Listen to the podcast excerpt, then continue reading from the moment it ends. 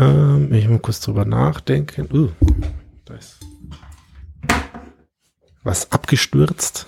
Ja. Ah, guck mal hier. Ich muss das, ich kann meine Fenster noch besser anordnen. Das Studio-Link brauche ich ja gar nicht so im Gesicht. Da habe ich lieber dich im Gesicht. Ich habe alles super toll angeordnet. Äh, breiter Monitor einfach beste. Ich, Mhm. Das beste, beste Scheiße jemals, echt. ich will es nie wieder aufgeben müssen. Ich habe sogar immer noch Platz. Ich könnte immer noch mehr Zeug. Da kann ich hier noch das dahin tun. Ist immer noch Platz. Hallo und herzlich willkommen zu Entbehrliches, dem Podcast über entbehrliches Wissen aus der Wikipedia. Heute ist die Folge Nummer 49 dran und auf der anderen Seite des Internets sitzt der Flo. Hallo, ich bin der Flo von der anderen Seite vom Internet. Und wer bist du? Ich bin auch der Flo und ich bin auf deiner anderen Seite des Internets und du könntest mir jetzt erzählen, was wir eigentlich tun. Ja, wir treffen uns hier zweiwöchentlich und bringen uns jeweils einen Artikel aus der Wikipedia mit, der meistens unterhaltsam ist, vor allem aber sehr entbehrlich und wir stellen uns die Artikel gegenseitig vor. Und äh, manchmal lachen wir sogar, habe ich gehört. Manchmal. Manchmal, aber nur wenn es gut läuft. Flo, wir haben, wir haben ganz big News. Ja, ach, wir haben so big News. Wir haben richtig geile News. Wer möchte es revealen? Du darfst. Okay, also, wir wurden eingeladen vom Ach-Podcast an einem Crossover mit dem Ach-Podcast teilzunehmen. Ach und entbehrliches. Es war wunderschön. Wir haben Ach und Entbehrliches verheiratet und es war so toll. Es hat sehr viel Spaß gemacht. Danke für die Einladung. Was ich besonders schön fand, ist, dass Jürgen und Philipp sich daran beteiligt haben, den Bodycount sehr hoch zu halten. Und das heißt, sie sind eine erfahrene, entbehrliches Hörer. Und wir beide haben so ein bisschen was Geschichtliches probiert, würde ich sagen. Oder? Wir haben äh, richtig hart Geschichte probiert und äh, zu dem Zeitpunkt, wo ihr das jetzt hören könnt, ist die Folge sogar schon raus. Das heißt, ihr habt total äh, den Vorteil, dass ihr das jetzt einfach jetzt, jetzt sofort hören könnt oder nachdem ihr die Folge hier jetzt fertig gehört habt, je nachdem. Genau, am besten jetzt Pause machen, den nächsten Podcast anfangen, der dann etwas empfiehlt, der dann, dann auch Pause machen. Je nachdem, ob ihr das jetzt oder später macht, das-a.ch, die aktuelle Folge ist mit uns. Wir haben es auch verlinkt. Jawohl. Ah, es war so schön, wirklich. Ich kann es ich kann's nur noch mal sagen. Es hat sehr viel Spaß gemacht. Ja, das können wir ja gerne mal wiederholen. So, aber nach den Big News kommen noch biggere News, nämlich wir haben tolles Feedback bekommen, habe ich gehört. Ja, und zwar der oder die DJMCM. Ich bin nicht sicher, spricht man das aus? Die, also ich bin aussprechen bin ja eh nicht so gut. Ich will es buchstabieren, ist auch in Großbuchstaben geschrieben. Aber der oder diejenige hat Bezug genommen auf die letzte Folge. Und zwar hatte ich da was über den äh, Bundesbank-Bunker in Cochem erzählt. Und zwar haben sie da Geld eingelagert, weil sie Angst hatten, dass im Kalten Krieg die Gegner ganz viel Falschgeld produzieren und hatten sie Angst vor einer Hyperinflation. Und wir hatten noch so ein bisschen drüber geredet, ist denn das realistisch? Passiert das wirklich oder haben die sich das nur ausgedacht? Stellt sich raus, es gab eine Aktion Bernhard. Und zwar haben da die Nazis versucht, die britischen Pfundnoten wertlos zu machen, indem sie super viel Falschgeld herstellen und das streuen. Und naja, die Nazis haben den Krieg verloren. Offensichtlich hat es nicht ganz zum Erfolg geführt, aber tatsächlich war es doch ganz interessant. Sie haben sehr viele von diesen Banknoten hergestellt.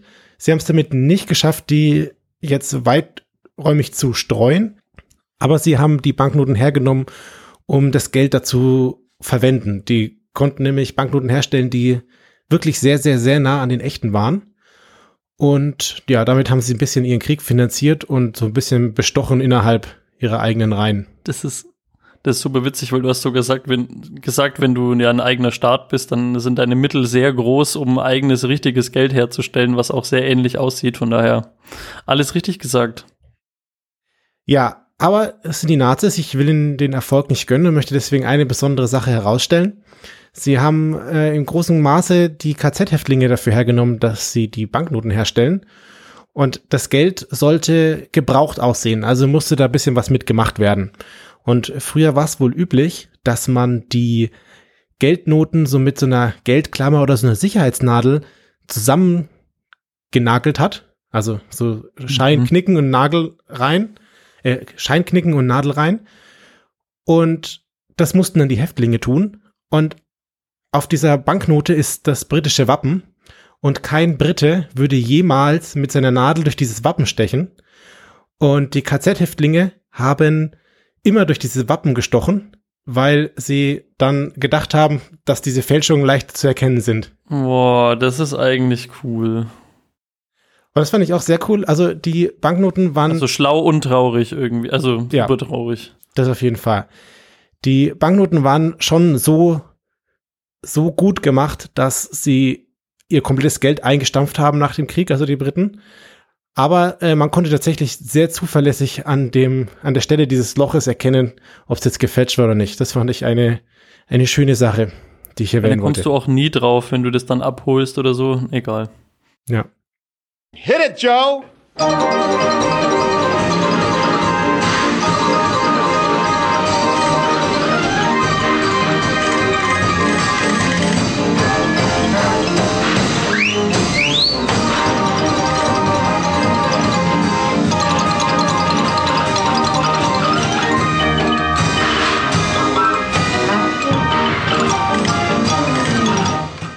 So, Flo, sag mal, du hast mir einen Artikel mitgebracht, oder? Auf was kann ich mich jetzt freuen? Du kannst dich heute freuen auf eine Unaufmerksamkeitsblindheit. Oha. Und zwar habe ich einen Wikipedia-Artikel rausgesucht, den ich schon länger kenne. Und es geht darum, dass du bestimmte Objekte oder Sachen nicht wahrnimmst, auf die du dich nicht gerade konzentrierst. Okay, ich konzentriere Also mich gerade auf Hm. dein Gesicht und links und rechts sehe ich das Flackern eher nicht so. Genau, zum Beispiel. Mhm. Und zwar geht es darum, dass du, das habe ich ja gerade schon gesagt, immer erst, wenn du in deinem Geist quasi einen, den, den, deine Aufmerksamkeit auf den bestimmten Reiz, also die bestimmte Veränderung lenkst, wird es dir auch bewusst. Das bedeutet im Umkehrschluss, dass es halt sein kann, dass du irgendwas anschaust und dir ein sehr, sehr prägnantes Detail in der Szenerie, die du gerade betrachtest oder so überhaupt nicht wahrnimmst, weil du gerade im Kopf ganz bei was anderem bist. Mhm. So. Und dafür wurden jetzt zwei Experimente gemacht. Das erste ist langweilig Okay. und das zweite ist richtig gut. Ich erzähle das erste trotzdem. Das erste Experiment ist ähm, 1998 gewesen, nämlich Mac und Rock. Also es sind zwei Forscher gewesen, deren Nachnamen das sind, haben ein, ähm, haben verschiedene Menschen vor Bildschirme gesetzt und ihnen einfach nur für 200 Millisekunden ein Kreuz angezeigt und die Probanden gebeten, die ähm, zu bestimmen, welche Seite dieses Kreuzes länger ist, also das quasi sich zu merken. Und danach hatten alle Lust auf Cola. Genau, und die wollten der Navy joinen. ähm, und zwischendurch wurde einfach immer mal für dieselbe Zeitdauer ein kleines Quadrat angezeigt. Also kein Kreuz, sondern ein Quadrat. Mhm. Und über 25 Prozent haben dieses Quadrat in der Befragung danach nicht, nicht bemerkt. Okay, krass. Wie lang war das So. Quadrat da? Äh, Genauso lang, also Okay. zwei, äh, 200 Millisekunden. Mhm. Ähm, so, das war, da hatte man dann so den ersten Indiz dafür, dass äh, es sein kann, dass dein Geist irgendwie also, oder dein, dein Gehirn einfach Sachen nicht aufnimmt, wo du nicht unbedingt drauf schaust. Mhm. Das Ganze, und das ist eigentlich jetzt der Grund, warum ich den Artikel ausgewählt habe, ist ehrlich gesagt das zweite Experiment. Das ist an der University von Illinois durchgeführt worden ähm, und hatte den Anreiz von Mac und Rock von dem 1998 äh, ähm, Experiment das ein bisschen weiter zu spinnen. Und das Experiment hieß Gorillas in unserer Mitte. Mm, ja, ich hab, ich hab's mir gedacht, ja. Großartig. Sehr schön. Man hat eine Gruppe von Menschen, also es waren über 200, glaube ich, wenn ich mich richtig erinnere, gebeten, ein ähm, Video anzuschauen und in diesem Video zuzuschauen, wie sich zwei Teams, also drei weiß gekleidete Personen und drei schwarz gekleidete Personen, die Bälle zupassen Mhm. und man hat die äh, Probanden gebeten, zu zählen, wie oft sich Team Weiß das den Ball zupasst. Also man, dieses Mhm. Video ist ungefähr, ich glaube, ja, ich glaube zwei Minuten oder sowas lang. Ja. Und nach 75 Sekunden wird, läuft einfach ein schwarz schwarzer Gorilla durchs Bild. Mhm. Das kenne ich. Der, und der schwarze Gorilla ist dann quasi so der Test, ob die Probanden den dann wirklich gesehen haben, während sie dieses Video geschaut haben. Mhm. Und es ist jetzt so, dass der Gorilla jetzt nicht nur so einmal so im Hintergrund so durchs Bild schleicht, sondern der läuft zwischen in der, in der Menge der Spielenden hindurch und klopft sich dann sogar noch so zweimal so total ähm, provokant irgendwie auf die Brust, irgendwie so der typische Gorilla-Move und äh, geht dann irgendwie so wackelnd aus dem Bild wieder raus. Und es ist echt richtig, richtig cool, dass man, dass man das dann einfach nicht merkt. Aber bevor wir jetzt zur Auflösung von dieser, von diesem Experiment kommen, es gab, und das fand ich auch witzig, es gab mehrere Videos, mehrere verschiedene Videos.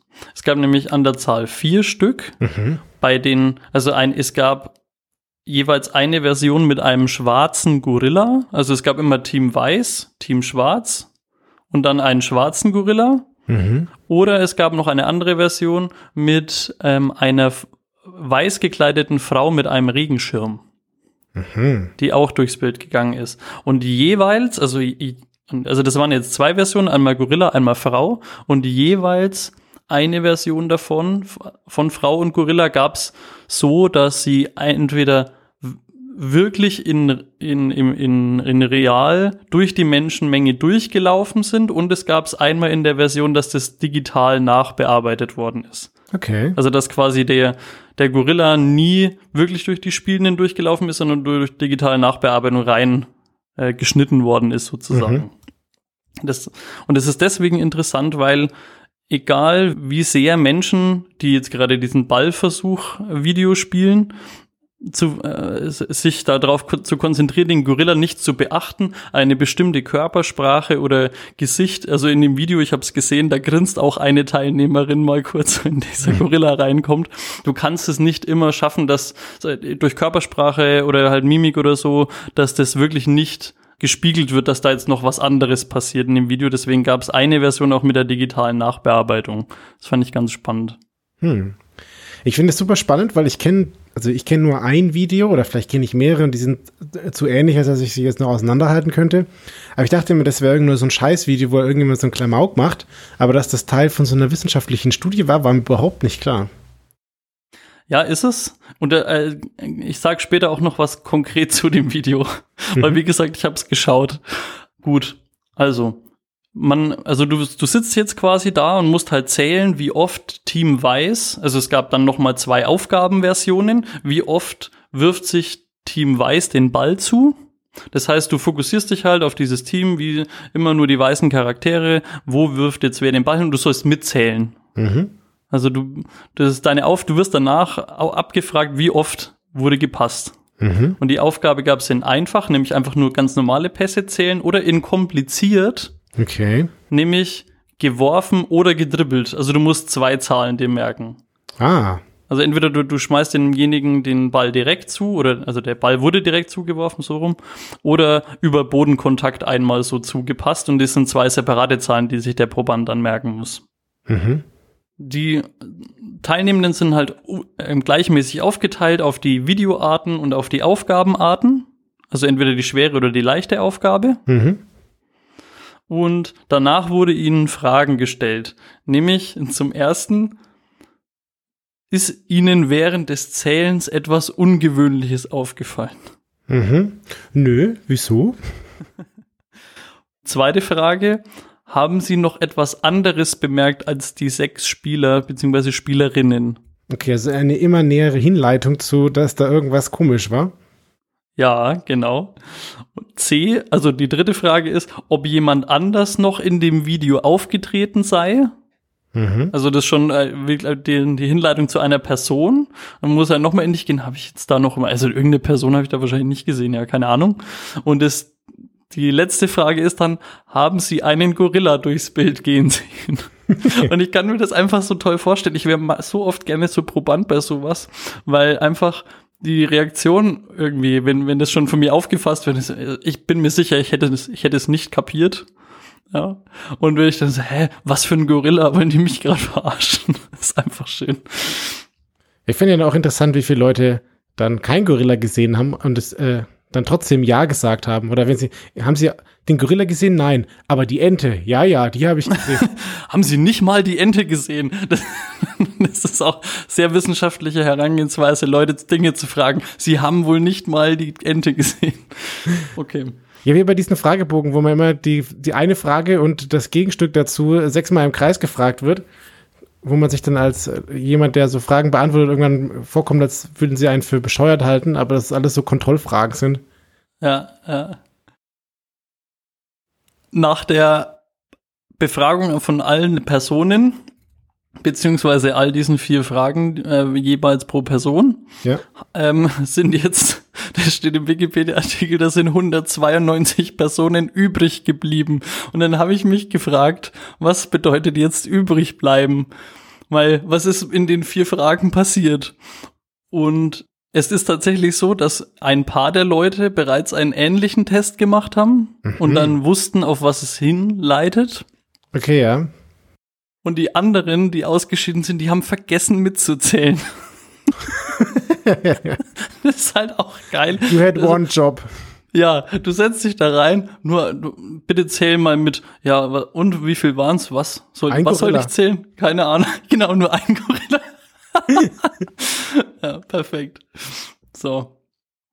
Okay, also insgesamt haben den Zwischenfall, egal ob jetzt die Frau oder den Gorilla, im Video 54% bemerkt und 46% nicht. 54 haben ihn bemerkt, den Gorilla. Okay. Ja, also Knapp die bisschen Hälfte. über über die Hälfte, genau. Und diese Verteilung ist jetzt über alle Versionen des Films gewesen. Okay, weil manchmal war er prägnanter manchmal war er weniger prägnant. Richtig. Und pr viel prägnanter war nämlich die Frau. Also die Frau wurde von fast 80 Prozent ähm, entdeckt mit dem Regenschirm, weil sie, und das ist ein bisschen die Erklärung dazu, weil sie weiße Kleidung anhatte. Und die sollten, die Probanden sollten auf das weiße Team schauen Ah. und dann quasi die Bälle zählen und da hat es dann eher ins in dein in dein Muster in das Pattern, nach dem du das suchst, halt gepasst und dann haben die das eher gefunden. Genauso andersrum, aber da ging der Ausschlag nicht so ganz weit hoch, war, wenn die Leute das, die Pässe vom, ähm, vom schwarzen Team zählen wollten. Diese Gruppe hat dann eher den Gorilla gesehen. Hm. Also es scheint schon auch über so Mustererkennung zu funktionieren, was du da tust oder was du halt siehst und was du halt nicht siehst. Spannend. So, also was ist jetzt das Takeaway davon? Ungefähr die Hälfte der ähm, Versuchspersonen nehmen ein länger, an, länger andauerndes, sehr prägnantes Event nicht wahr, wenn sie sich nicht darauf konzentrieren. Und die Höhe der Unaufmerksamkeitsblindheit, die hängt davon ab, wie schwierig die Aufgabe ist, die du bekommst. Also, Mhm. weil, wo die Leute den Zweissichtzahlen merken mussten, also werfen oder dribbeln, da war die Erkennungsrate sehr, sehr viel niedriger, weil die Aufgabe für den Kopf ans anspruchsvoller war, konnten sie das dann so halt nicht mehr erkennen. Ja, okay, ja, faszinierend. Das ist schon spannend, finde ich. So, und jetzt habe ich dieses Video angeschaut. Und ich dachte, okay, also habe ich auf YouTube gibt es das zu schauen, hat übrigens 11 Millionen Views. Das Mhm. ist die Chance ist hoch, dass man das kennen könnte. Kanntest du das Video prinzipiell vorher schon oder hast du es jetzt durch die Recherche das erste Mal gesehen? Ich glaube, es ich kannte es schon. Also ich habe mich dann, wo ich das Setting nochmal gesehen habe, also als ich den Wikipedia-Artikel gelesen habe, habe ich gedacht, nee, ich weiß jetzt nicht, wie das ausschaut. Ich dachte irgendwie am Anfang auf, äh, an das Schwarz-Weiß-Fußballspiel von Monty Python, wo die, wo die Dichter gegeneinander antreten irgendwie. ähm, aber nee, also ich, ich habe es dann irgendwie wiedererkannt, gefühlt aber ewig, wirklich, also so ewig her, dass mir in der Schulzeit jemand mal eine Diskette mit diesem Video gegeben hat. Also so, so gefühlt ewig hat sich das an, angefühlt Okay. Wie gesagt, 11 Millionen Views und jetzt habe ich das angeschaut und dann dachte ich mir so, okay, dieser Gorilla, der ist so obvious. Einfach, also der ist so fucking offensichtlich, wie der da durchrennt. Wie kann man das nicht sehen? Also wie, wie? Und dann ist dieser Spot ja zu Ende und dann geht das Video aber noch weiter. Und das, das war unfassbar gut, weil da sagen dann so, ja, haben Sie jetzt den Gorilla gesehen? Bla bla, spulen Sie halt noch mal zurück. Und ähm, dann geht's weiter. Für diejenigen, die den Gorilla-Test jetzt schon kannten, kommt dann in dem Video noch Ja, wenn Sie den Gorilla gesehen haben, dann ist Ihnen vielleicht sogar aufgefallen, dass im Hintergrund sich die Farbe des Vorhangs verändert hat. und, und, ich jetzt, also ich kannte den Gorilla und ich habe halt auf den Gorilla geachtet und dachte mir, oh Gott, also wie, wie kann man das nicht merken? Und dann das kommt diese Sache mit dem Vorhang und ich denk, was? Und ich spule zurück und tatsächlich, das ist halt so, dass dieser Vorhang von, Ora von rot zu orange wird oder so, also auch nicht so ein minimales Detail, sondern schon, also siehst du schon richtig. Und ich habe es halt nicht kapiert einfach. Und Großartig. das Video war einfach so gut, weil ich bin mit der, also ich dachte, ich kenne das, den Ausgang schon und ich gehe jetzt diesem Unaufmerksamkeitsblindheitseffekt nicht auf den Leim, aber doch, bin, bin ich einfach durch. Das ist sehr schön. Zu verdanken haben wir den Artikel der 213, 73, 76, 84 mit 5000 Zeichen und 70 Prozent. Wow. Da war ja sehr aufmerksam, die IP. dö, dö. Sehr gut. Schau es dir an, wenn du es, also du hast ja gesagt, du hast schon gesehen, aber ich weiß nicht, hast du gesehen auch die Variante mit dem Vorhang? Ja, ich, also meine Challenge wird jetzt sein, die die richtigen Anzahl Pässe zu zählen, den Gorilla zu sehen und den Vorhang zu sehen. Und dann schaue ich das Video noch ein bisschen weiter und dann werde ich gefragt, ob ich die Ente gesehen habe. Und die habe ich dann sicher nicht mehr gesehen. Ja, ja. Es kann tatsächlich sein, ich habe es nämlich, glaube ich, nicht zu Ende geschaut, dass noch eine Ente kommt. Ja. Am Ende des Tages ist es einfach irgendwie noch so eine, so eine Autobahn, aber das haben wir noch gar nicht wahrgenommen. ja, ich habe tatsächlich überlegt, ob ich es dir vorher schicke und dann sagt, schaust bitte bis zu dem und dem Timecode an und ich dann in der Sendung nochmal frage, aber ich habe ich hab's ja dann verkniffen. Okay, ja. Ja, das, das Thema ist super spannend und jetzt hast du bei mir dafür gesorgt, dass ich jetzt die ganze Zeit darauf achte, worauf ich achte.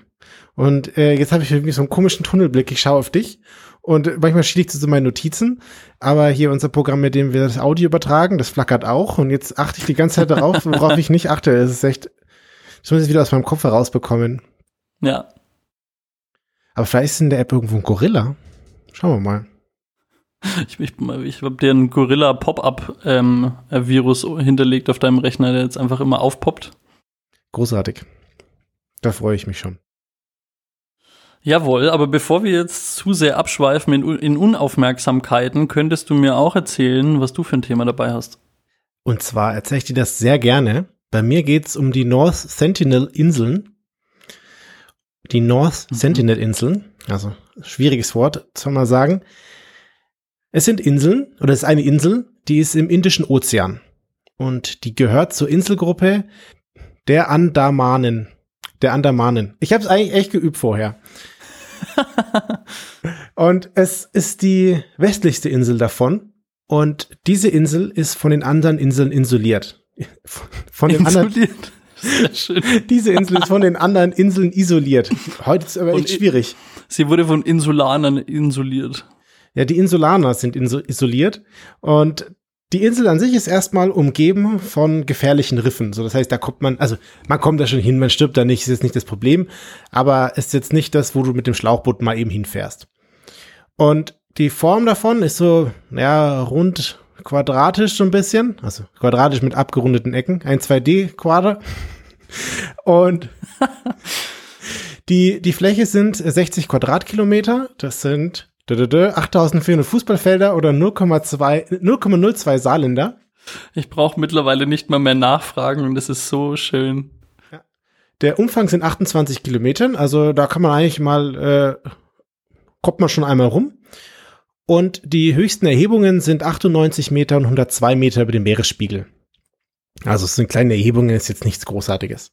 Es fühlt sich so ein bisschen an wie Amrum von der Dimensionierung. Ehrlicherweise habe ich keine Ahnung, wie groß Amrum ist. Mehr oder weniger. Also man kann da auch einmal außen rum radeln. Ja, okay. Locker. Ja, dann kommt es hin.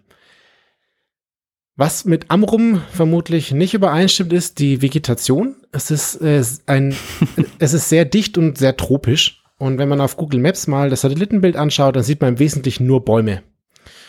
Aber Und die Gemeinsamkeit ist, es gibt dieselben Fischstände. Fischstände weiß ich nicht, aber es gibt, hm, es gibt da Menschen auf der Insel. Also man hat sich vielleicht gefragt, ob die Insel bewohnt ist. Und dass sie bewohnt ist, macht sie so ein bisschen besonders.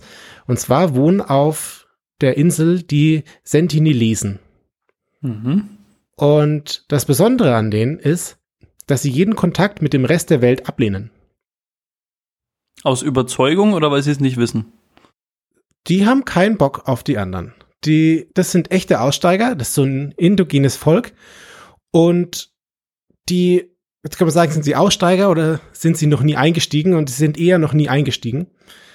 Und wie die Sentinelesen ihre Insel selber nennen, ist unbekannt. Es ist, ist nicht klar. Weil sie es einfach nicht. Geil. Weil sie es einfach nicht erzählen. Ja, da kommen wir gleich noch drauf, wie viel wie man denen redet. Ähm, es gibt da noch mehr Indi indigene Völker in Indien. In der Nähe davon sind zum Beispiel die Onge, die sind auf einer anderen Insel und die nennen die Insel von den Sentinelesen aber Chankute. Okay. Fangen wir doch mal an, was wir über diese die Geschichte der Insel wissen. Die erste Erwähnung, die man so kennt, ist äh, 1296 von Marco Polo, also dem Marco Polo hier mit Reiseführer und so, also nachdem der benannt ist. Mhm. Und der beschreibt die Be Bewohner folgendermaßen. Das ist die wildeste und gefährlichste Menschenrasse. Augen, Ohren und Zähne sind von Hunden.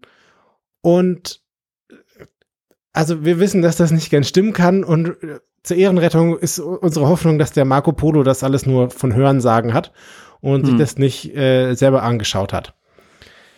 Aber Hören sagen, okay, aber was haben wir jetzt denn da mal für verlässlichere Quellen? 1771 ist ein Vermessungsschiff der British Ostindien Company vorbeigekommen. Und zwar waren sie da nachts unterwegs.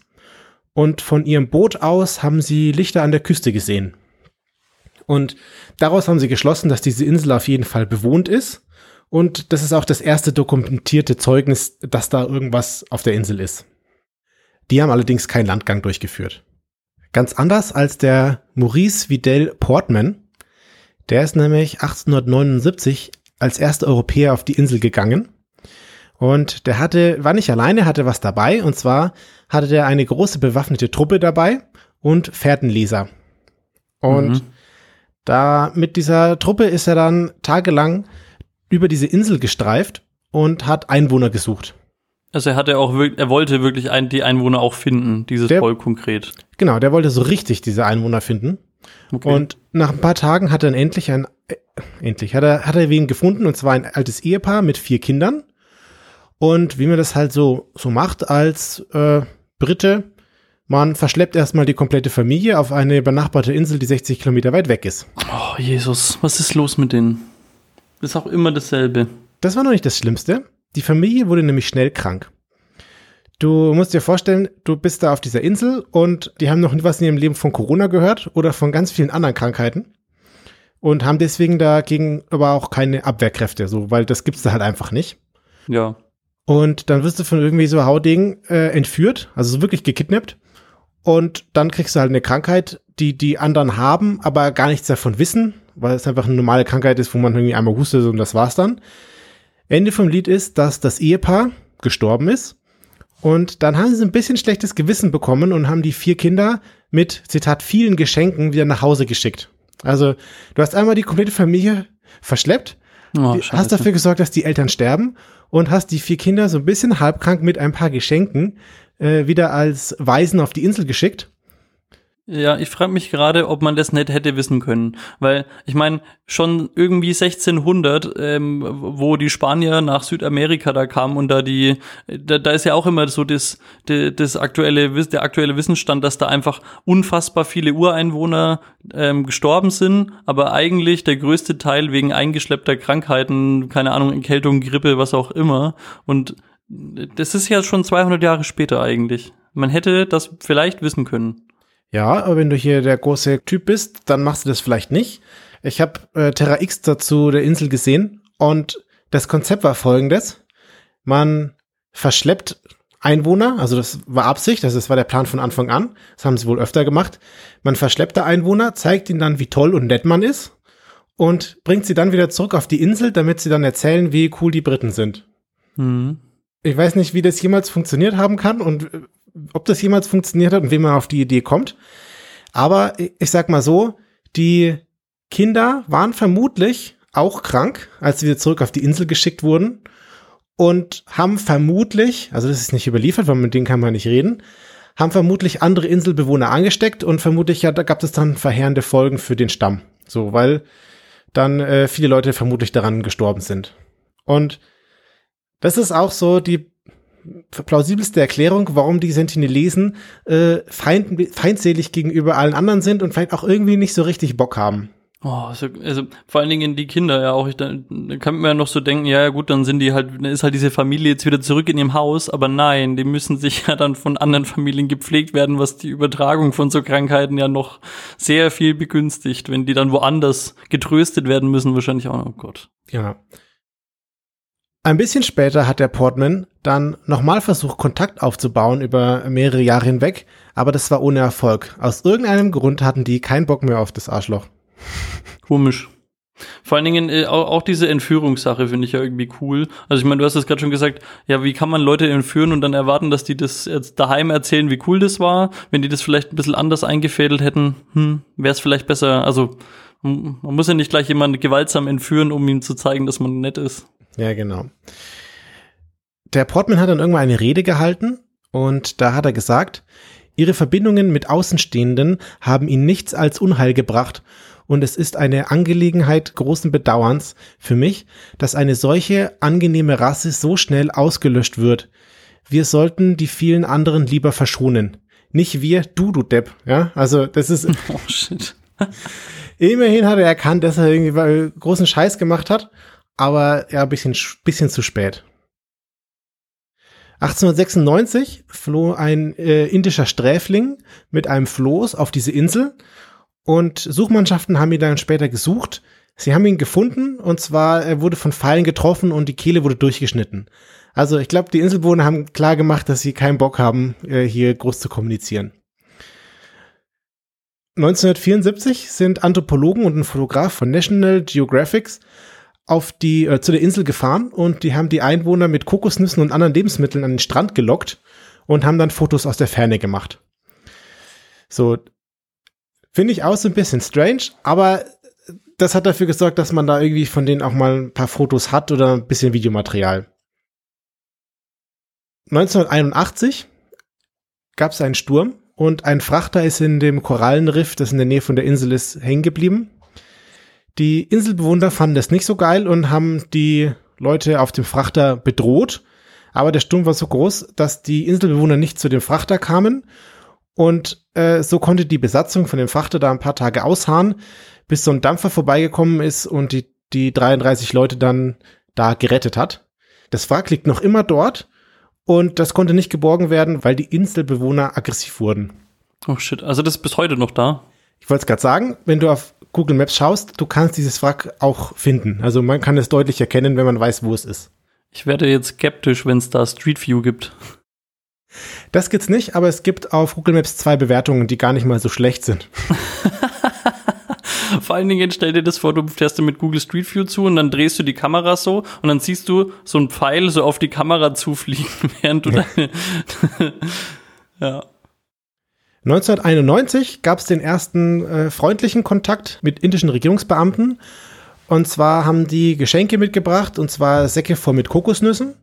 Und dabei waren zwei Ethnologen, und, tada, die erste Frau, eine Anthropologin. Und die Vermutung ist tatsächlich ein bisschen, dadurch, dass sie äh, sehr friedlich dahin gekommen sind, Geschenke mitgebracht haben und eine Frau dabei war, dass die, dass das Boot ganz anders wahrgenommen wurde. Die mhm. konnten sich auch äh, ein bisschen, naja, ich weiß nicht, ob verständigen, aber da gab es ein bisschen Austausch und die wurden nicht, also die Inselbewohner haben die Geschenke angenommen und äh, haben nicht mit Pfeilen zurückgeschossen. So. Jetzt habe ich euch so ganz viel darüber erzählt, was da mit dieser Insel ist und was da passiert ist, aber wir wissen auch so ein bisschen was über die Sentinelesen in der Zwischenzeit. Also die sind auch Stand jetzt ganz klar Jäger und Sammler. Weil auf dieser Insel gibt es halt keinen Strom, da gibt's nichts, das ist einfach das, was sie da tun. Sie tragen keine Kleidung und sind meistens nackt unterwegs. Sie haben so eine Schnur um ihre Hüfte. Und als Waffen haben sie halt eben so hausgemachte Waffen dabei aus Materialien aus, aus der Umgebung. Aber, und das ist besonders, sie haben Spitzen aus Metall an ihren Pfeilen und ihren Schwertern. Und die Vermutung ist, dass sie das aus gestrandeten Wracks raus extrahieren. Also die können kein Eisen herstellen auf der Insel, aber das haben sie verstanden, dass es das gibt und das nutzen sie. Meinst du, dass sie da drauf gekommen sind von selbst oder dass das jemand eingeschleppt hat? Also erzählt, erzählt hat es ihnen keiner, weil die Sprache ist nicht erforscht. Ähm, ich gehe davon aus, dass sie halt an das Wrack gegangen sind, haben da Holz gefunden und haben sie irgendwas Scharfes gefunden und metallisch und hart und damit werden die was getan haben. Also doof sind die ja nicht prinzipiell. Ja, also was ich gerade unfassbar spannend finde, ist einfach, dass du ja an dieser, also das muss ja eigentlich ein Traum sein für jeden so Gesellschafts- und so, ähm, wie sagt man denn das, den Forschungsbereich halt, also quasi. Ethnologen wie, wie und Anthropologen ist tatsächlich der Begriff. Da, danke. Danke. ähm, das muss ja ein Traum da sein, so eine isolierte Gesellschaft da irgendwie zu finden, weil du da so viel forschen kannst. Die können ja jetzt von niemand anders beeinflusst worden sein. Und ich denke jetzt gerade an sowas wie, keine Ahnung, wenn du einen, äh, einen, einen Wettlauf mit Blinden machst, dann reißen die ja auch die Arme in die Höhe, wenn sie gewonnen haben. So. Okay. Weil sie sich einfach freuen. Und das ist anscheinend so was Natürliches. Das ist so eine sehr natürliche Geste. Ich meine, das kann keinem von dem was bringen, weil sie sind alle blind. So, das hat jetzt irgendwie nichts Repräsentatives. Du willst damit kein Echo haben, mhm. sondern das scheint was Natürliches zu sein. Und solche Sachen könntest du auf dieser Insel ja bestimmt unfassbar geil erforschen. Ja, deswegen in dem Terra X-Beitrag wurde die Anthropologin, die da auf der Insel war oder an der Insel war, auch interviewt und auch die zwei Ethnologen, einer davon wurde interviewt und man hat ihnen schon angesehen, dass sie das super duper spannend fanden, aber sie dürfen da mittlerweile nicht mehr hin. Dazu erzähle ich dann gleich noch ein bisschen mehr. Sie haben versucht, die Sprache so ein bisschen zu analysieren. Man nimmt an, dass die Sprache so ein bisschen ähnlich zu den anderen Sprachen in der, in der Umgebung ist, aber die Vokabeln, die sie mit den Nachbarvölkern gemein haben, sind so gering, dass da keine Kommunikation stattfinden kann. Also die Onges, die wohnen auf einer Nachbarinsel und die wurden 1980 mal auf die Insel gebracht, also ein paar Onges. Und dann haben die versucht, mit den Sentinelesen sich zu unterhalten und es ist einfach gescheitert. Also die hatten da keinen gemeinsamen Wortschatz, mit dem sie sich hätten austauschen können. Jetzt so ein bisschen die Frage, wie viele wohnen denn da?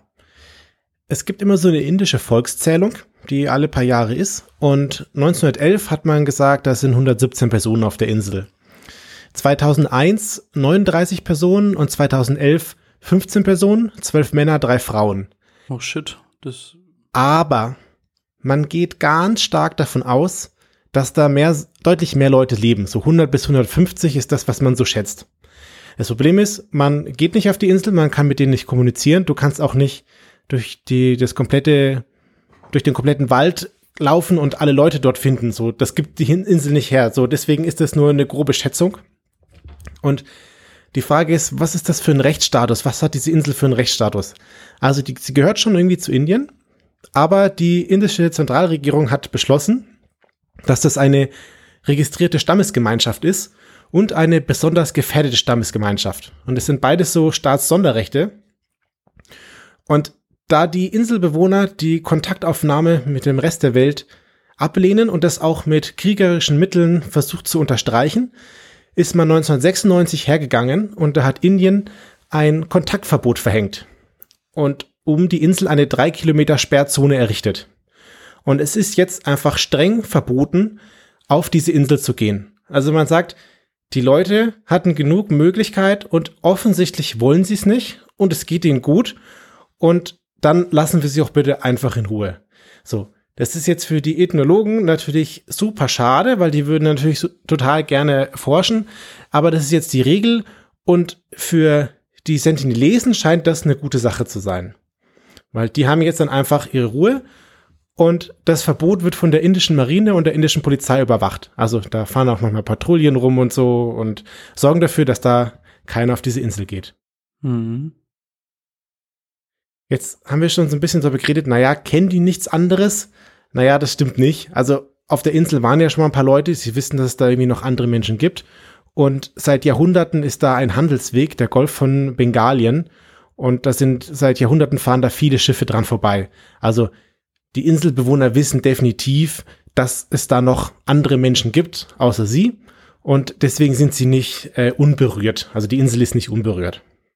Ja, aber es ist schon krass einfach. Es ist schon, es ist auch schon fast schon ein bisschen so eine romantische Vorstellung, dass da einfach halt auf, ich meine, die Insel ist nicht groß, wenn man die mit 28 Kilometer einmal umlaufen kann, dass da halt so ein Volk völlig autark lebt seit keine Ahnung wie viel Jahrhunderten Jahren. Das ist schon geil. Also finde ich echt richtig cool. Ja. Dass sie wirklich ihre Ruhe wollen, haben sie noch ein paar Mal unterstrichen. Ich habe jetzt noch drei Sachen mitgebracht. 2004 gab es ein Erdbeben im Indischen Ozean und die tektonische Platte unter der Insel wurde ein bis zwei Meter angehoben. Und das hat die Küstenlinie von der Insel ausgeweitet und ein paar Korallenbänke da, bei denen in der Nähe sind trocken gelaufen. Und die indische Regierung wollte sicherstellen, ob alles in Ordnung ist und wollte nachschauen. Deswegen sind sie dann 2004 mit dem Hubschrauber mal über die Insel geflogen und haben geschaut. Der Hubschrauber wurde sofort mit Pfeilen beschossen und musste umkehren. 2006 sind zwei Fischer unterwegs gewesen und die sind entweder vom Kurs abgekommen oder sie sind heimlich zu der Insel gerudert. Und ja, man vermutet, dass sie von den Inselbewohnern getötet wurden. Es gab dann Gerüchte, dass die Inselbewohner Kannibalen seien, aber Suchhubschrauber haben die Leichen dann später gefunden und äh, an ihnen wurde nicht rumgekaut. Also die haben nur ihre Insel verteidigt und äh, wollten halt einfach ihre Ruhe. Und das letzte, 2018, kam ein US-amerikanischer Missionar vorbei, der ist verbotenerweise auf die Insel gefahren. Was wollte er tun? Missionieren? Oh shit, den Fuck, ist ach, warte mal, jetzt bei mir setzen sich gerade voll die, die Dinge zusammen. Ich, die, diesen Typ, den kenne ich. Okay. Der, äh, ist Ach, das ist diese Insel. Okay, ja, krass. Ja, sorry, ich wollte. Die Geschichte kannte ich nicht so vorher. Ich kannte nur diesen Typ, der auf diese Insel gefahren ist und Leute missionieren wollte. Und dann, äh, also ja, okay, jetzt nehme ich dir deine Geschichte vorweg. Erzähl mir bitte, please go on. Ja, er ist auf die Insel gefahren, wollte missionieren. Äh, long story so short, er wurde von den Inselbewohnern getötet. Und die US-Regierung hat nicht gefordert, dass rechtliche Konsequenzen passieren. So, die haben gesagt, ja, der, der, der Typ ist ein Trottel, äh, ist okay, passt schon. Hm. Genau. Das war alles, was ich über die North Sentinel Island weiß. Und ich fand es super spannend und kann tatsächlich den Artikel empfehlen, aber auch den Artikel Isolierte Völker. Da gibt es noch sehr viele spannende Sachen, was man gar nicht so glaubt. Es gibt wirklich noch so vereinzelte Dinge, die nichts von der Außenwelt wissen und nichts damit zu tun haben wollen und so weiter. Sentinelesen, Österreicher, alles dabei. Ja, nur ein bisschen weiter hinter, hinterm Berg wohnen, wohnen noch schon ein paar Leute. Irgendwo im brasilianischen Urwald, da äh, war noch nie ein anderer Mensch. Ja, voll geil. Also das ist richtig cool. Ohne Scheiß, finde ich ein unfassbar geiles Thema. Ich bin fast ehrlich gesagt ein bisschen äh, sauer, dass ich das nicht schon vorher mal ausgegraben habe oder gefunden habe. Danke dafür, echt. Bitte, sehr gerne. Ja, gründen wir auch unsere kleine Podcast-Insel?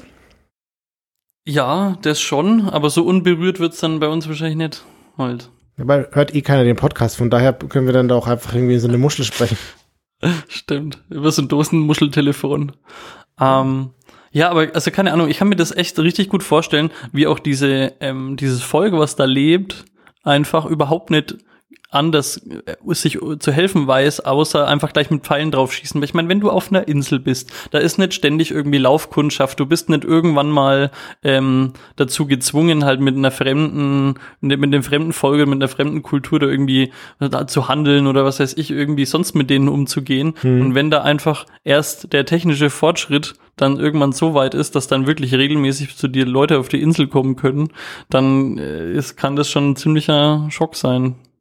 Ja, also man, man glaubt auch so ein bisschen, dass sie mit den Drohgebärden sofort klar machen wollen, was, was jetzt hier ihre Sache ist. Also die können ja nicht mit den anderen kommunizieren. Und die wollen einfach dafür sorgen, hier, wir haben keinen Bock auf euch, verpisst euch. Und klar, wenn da jetzt irgendwie die, die Marine einmarschieren würde, hätte das Volk natürlich keine Chance wenn da so ein Fischer kommt, da können sie kurz einen Prozess machen.